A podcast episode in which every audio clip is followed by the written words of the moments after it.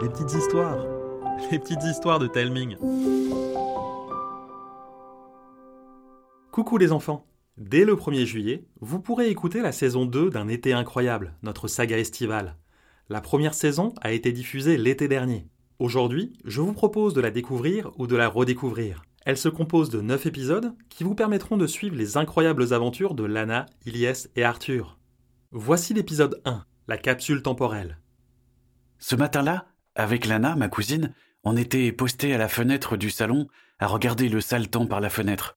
Il pleuvait tellement que tout le paysage était brouillé. Pas un coin de ciel bleu, même minuscule, ne pointait le bout de son nez pour nous donner l'espoir que ça allait s'arrêter. On était déprimés parce que c'était notre premier jour de vacances. Et normalement, le premier jour des vacances, on fait des tas de choses à la perle verte.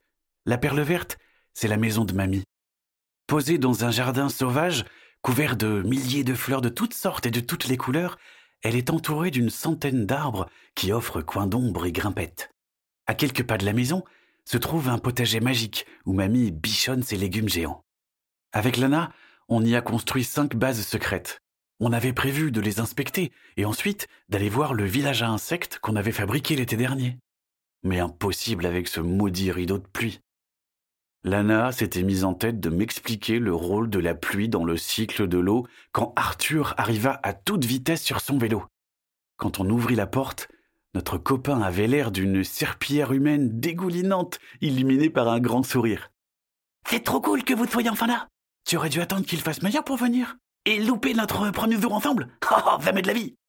Arthur était notre meilleur ami de vacances. Il vivait dans le petit village en bord de mer à dix minutes de chez mamie. L'été, on était inséparables, et le reste de l'année, on s'écrivait et on s'appelait pour se donner des nouvelles. Mais Arthur, on pourra rien faire aujourd'hui, il fait trop mauvais. Pas grave, on pourrait aller à la chasse aux escargots. Avec un temps pareil, je suis sûr qu'il y en a une armée dans votre jardin. Peut-être qu'on croisera le roi baveux. Le roi baveux? Ouais, un escargot plus gros qu'une brique avec une coquille dorée. Avant de continuer, tu devrais te changer, t'as l'air congelé. Il avait les lèvres bleues et claquait des dents. Lana fila chercher une serviette et moi un jogging, un t-shirt, des chaussettes et un gros pull. Une fois Arthur habillé, on essora ses affaires et on les étala sur une chaise près du feu. Le père de Lana nous apporta des tasses fumantes d'un chocolat bien chaud.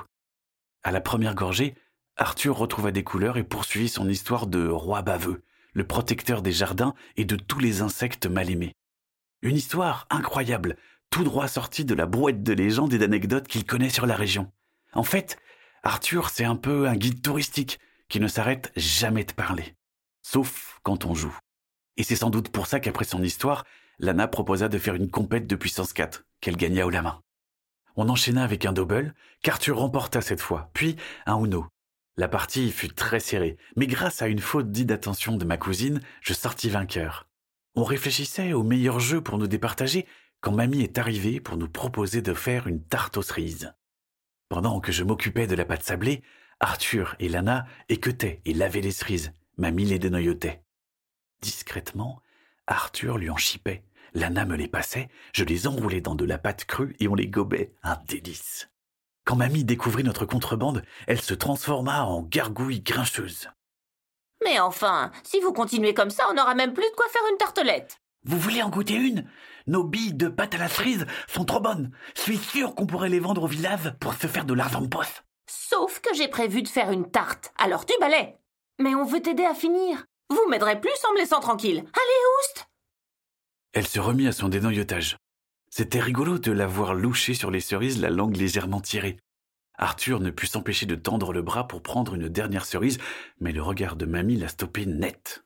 Je vais quand même pas vous chasser à coups de balai. On souffla.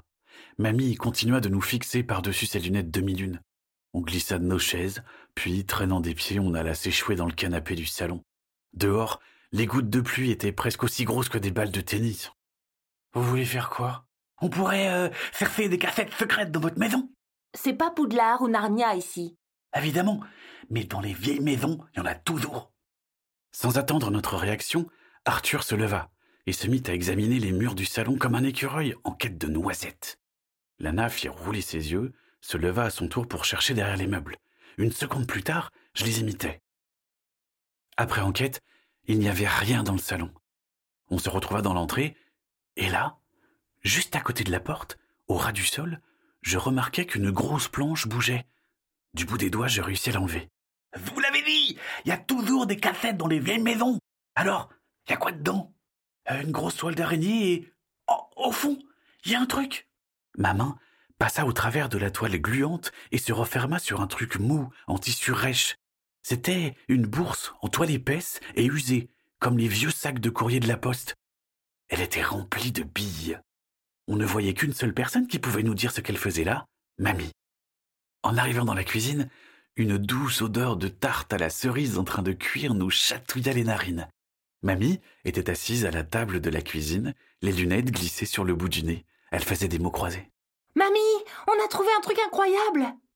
Elle ne bougea pas d'un pouce. Un vieux sac de billes, caché dans l'entrée. Elle leva un sourcil. Montrez-moi voir. Dès qu'elle l'aperçut, elle frétilla comme un enfant devant un poney.